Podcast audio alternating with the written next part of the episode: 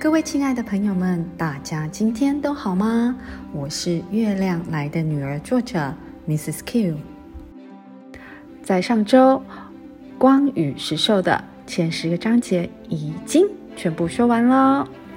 那这本书用着不同的故事，重新告诉了我们月亮的由来，天上那美丽的流星从何而来？那些带着光环的神仙又是怎么来的？还有地球上的地牛翻身又是怎么回事？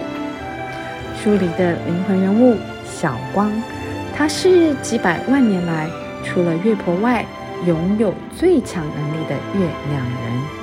他有着一般女孩有的烦恼，也有着一般人对未来、对爱情的憧憬。他带着与生俱来的超能力。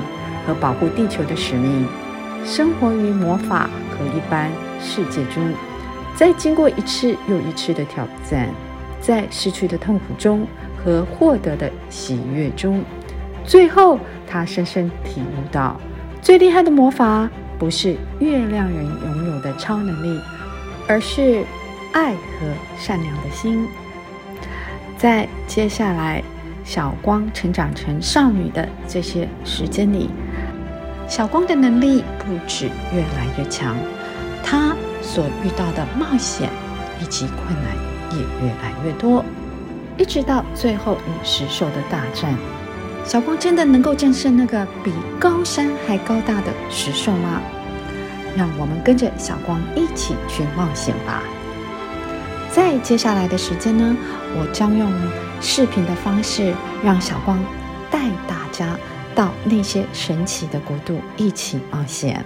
那么上周呢，我已经啊、上传了这个隐形岛在 YouTube 的视频上面，大家只要在 YouTube 上面搜寻“月亮来的女儿”就可以找到了哦。那我也会把这个链接呢放在我这个 Podcast 的资讯平台上面。那想要知道更多有关光与石兽的出版讯息及最新动态呢，也欢迎您到我的脸书粉专业，一样我会把这个链接放在资讯平台上面。然后最后呢，也谢谢大家呢，啊、呃，这么多日子以来在这里收听和支持《月亮来的女儿》。如果大家喜欢这个故事，也欢迎大家分享出去。啊、当然这是我第一次啊、个人来朗读这本故事，所以啊，我不是专业的这个配音员，我只是一个喜欢说故事的人。那如果大家喜欢我说故事，也觉得这本有声书不错的话，也欢迎大家把这个 podcast 分享出去。啊，我用台湾的这个原乡原文来创作这个《月亮来的女儿》，因为我一直对台湾有一个很浓厚的感情啊。大家都知道我是台湾人，我衷心希望呢，能够借由这个故事，让世界啊更多人知道我们这个美丽的台湾。那最后呢，祝大家一切顺心。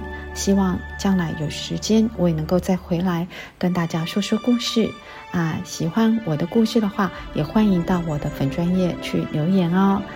啊，我也在上面呢放了一些啊为这本书所创作的插画，大家有兴趣的话，也可以去上面看看少女小光是什么模样哦。好，那今天就说到这里了，期待很快跟大家见面，拜拜。